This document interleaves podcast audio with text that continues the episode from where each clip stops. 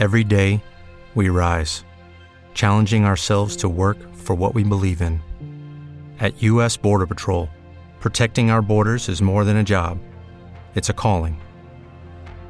Agents answer the call, working together to keep our country and communities safe. If you're ready for a new mission, join U.S. Border Patrol and go beyond. Learn more at cbp.gov/careers.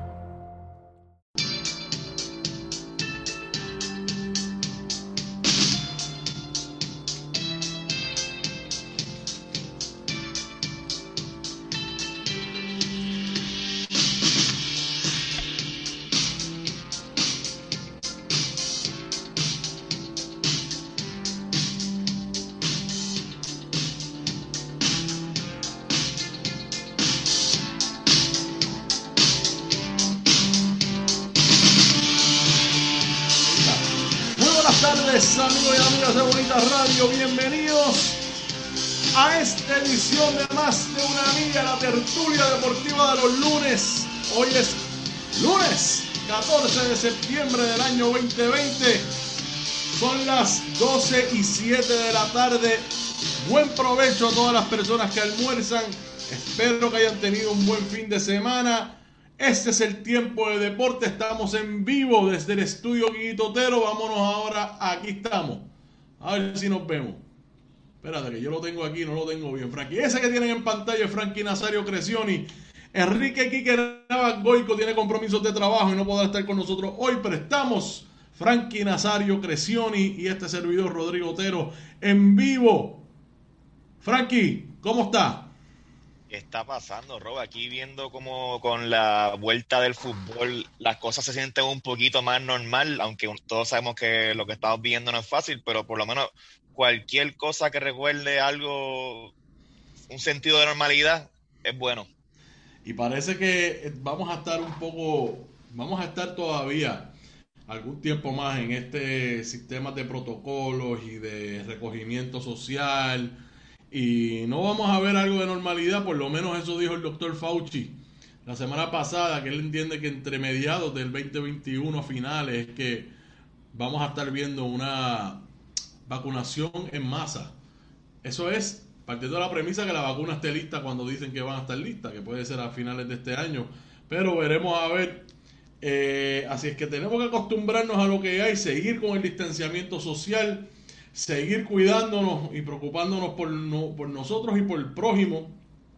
Así que hay que seguir adelante y aprovecho entonces que hay que seguir diciendo que compartan, compartan, compartan nuestros contenidos, que estamos en Facebook, que estamos en Twitter, que estamos en Instagram y estamos también en YouTube en nuestro canal. Vaya, busque en YouTube y suscríbase a nuestro canal y ahí puede ver todo el contenido que nosotros diariamente subimos para ustedes. Esta mañana estuvo Carmen Enita Acevedo Betancourt, que regresó de sus merecidas vacaciones, mini vacaciones, y esta mañana en Noticias con Café estuvo más de una hora con ustedes dando información, hablando de distintos temas. Ella regresa esta tarde a las 5 de la tarde, así que Bonita Radio continúa, seguimos hacia adelante.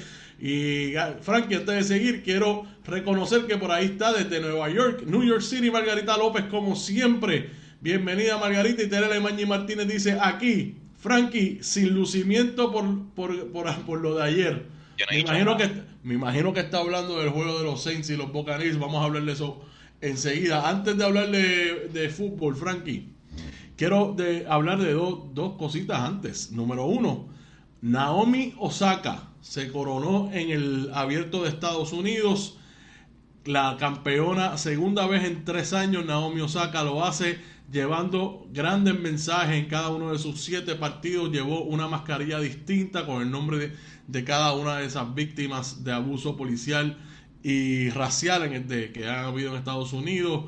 Eh, usó esa mascarilla distinta con cada nombre en cada uno de sus juegos.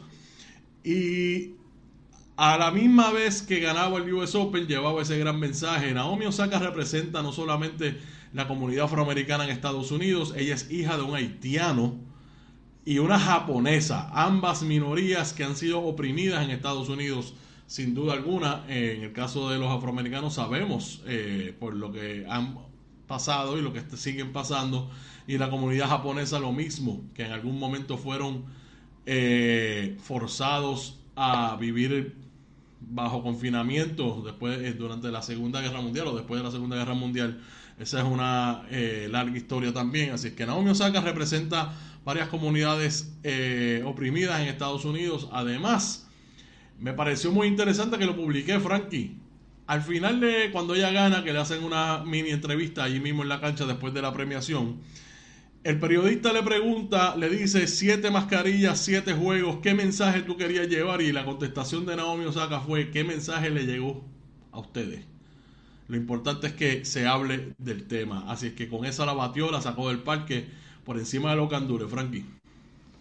Si esta muchacha, como te has dicho antes, es una atleta que se reconoce por ser un poco tímida y, callada. Un poco, bueno, mucho. Y, y, es bueno ver que, ahora está llevando la batuta con esto de, del racismo. Escucho feedback, Rodrigo. Ya, ya, ya, ya lo, ya lo resolví. Perdóname. Este, pero sí que bueno en verdad ver que, use su foro para, para llevar un mensaje tan importante. Hablando del tenis, nunca dijimos nada semana pasada de este muchacho que votaron del juego a... A Djokovic. se llama él? A Djokovic. ¿Qué pasó ahí?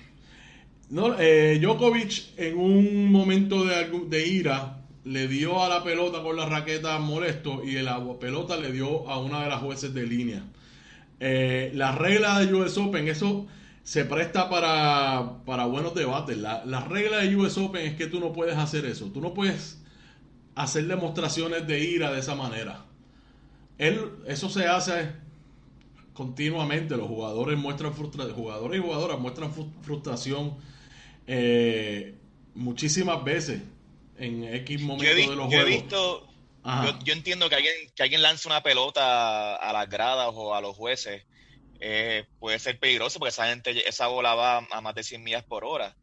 Y sin duda a esa juez que le, que le pegó, le, dio en la, en, la, en la garganta, la pudo haber lastimado seriamente. Pero yo sé que ellos a veces cogen la raqueta y la rompen contra el piso. Eso también es, los penalizan por eso. Los, los, los han penalizado, los pueden penalizar. Hay veces que pues parece que se las dejarían pasar.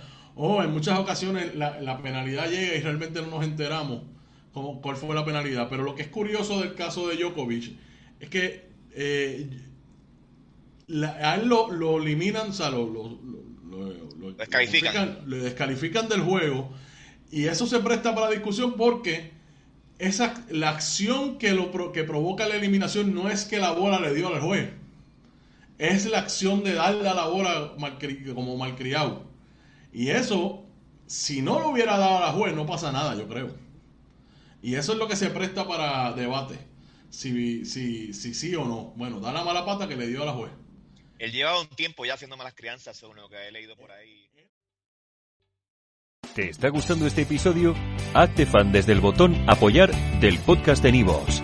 Elige tu aportación y podrás escuchar este y el resto de sus episodios extra. Además, ayudarás a su productor a seguir creando contenido con la misma pasión y dedicación.